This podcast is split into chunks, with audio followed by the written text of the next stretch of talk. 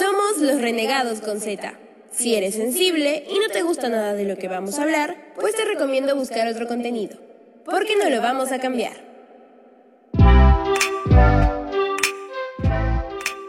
Empezamos en 3, 2, 1. Hola, ¿qué tal? Mi nombre es Andrea Araujo. Y yo soy Carla Pesán. Y sean bienvenidos a un nuevo capítulo de Los Renegados con Z, el podcast más sincero y crudo que existe, y claramente el favorito de todos.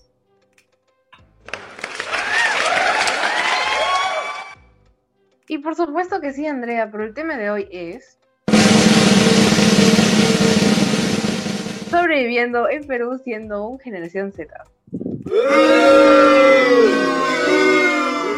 Que sí, que sí, que ya sabemos que no es el mejor tema del mundo, pero es nuestro día a día, que, el cual está lleno de desgracias, presión, pura gente ascética, toxicidad. Es que yo me voy a deprimir diciendo esto, Andrea. Pero también hay cosas buenas, Carla. Yo no sé cuáles, pero... Bueno, lo único bueno que puede haber en esta generación es el vino, así de fácil. Y si es rosé, de preferencia. Ay, Carla, no empieces. Es que yo sí empiezo, Andrea, y yo empiezo con todo. Y ahora, para profundizar más en el tema, te tengo que hacer una pregunta. ¿Qué es para ti ser un joven de la generación Z? Bueno, según la profesora de comunicación de la Universidad Oberta de Cataluña, Mireia Montoya afirma que la generación nacida en pleno auge de las redes sociales iría desde los preadolescentes hasta los jóvenes de poco más de 20 años ¡Ah, su madre! ¿Pero qué es eso? Pues Andrea, me duermo. Z, Z, Z, Z. Cien mil años para decir la definición. Mejor deja Wikipedia de lado y dinos con tus propias palabras. ¿Qué es ser un joven de la generación Z? Está bien. Prácticamente la generación Z somos todos nosotros, los que estamos en la universidad, los que ya se van, los que recién están por iniciar. Somos una generación que siempre se ve envuelta en problemas tanto sociales como mentales. Ahora sí, ¿ves? Otra cosita. Sería mejor la definición sin tanto floro. Pero dime, Carla, para ti, ¿qué es ser un joven de la generación Z?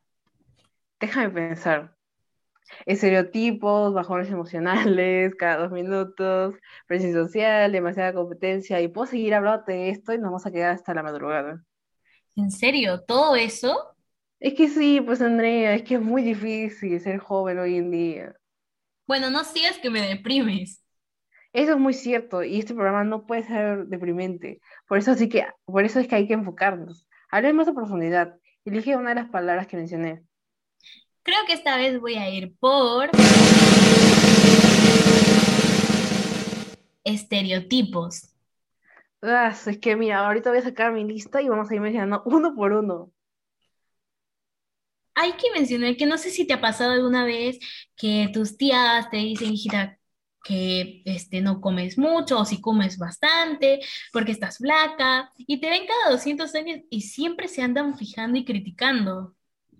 Por supuesto que sí, Andrea, y déjame decirte que no solamente son ellas, sino que es toda la sociedad del Perú. Prácticamente hoy en día te van juzgando tanto por tu cabello, por tu ropa, por si llevas piercing o tienes tatuajes. Es que uno ya no puede estar en paz, o sea, sales en la calle y hay una persona que te está mirando mal. De hecho, sí, pero cada uno es libre de vestirse como le guste. Claro que hay límites, pero ya no estamos en la edad de piedra o en la época de las cavernas. Así que tú, chica, chico, siéntete libre de mostrarte tal cual eres, con todo lo que te gusta, obviamente. Por supuesto que sí, Andrea, pero dejando de lado el tema de los estereotipos, hablemos del estrés. Mi día a día prácticamente, porque es que hasta ahorita hablar de eso ya me está doliendo la cabeza.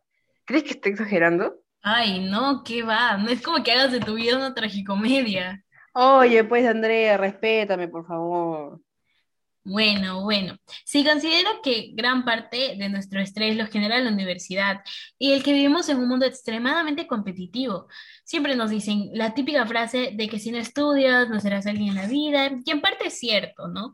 Pero eh, es cansado que te lo repitan cada segundo justamente hablando de esto, deberíamos escuchar un audio de lo que creen las otras generaciones sobre los Z.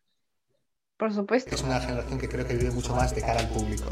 De manera que cuando no mm, reciben aplausos, likes, mm, corazones constantemente, mm, creo que tienen eh, que lo pueden pasar mal por no recibir todo ese feedback positivo constantemente.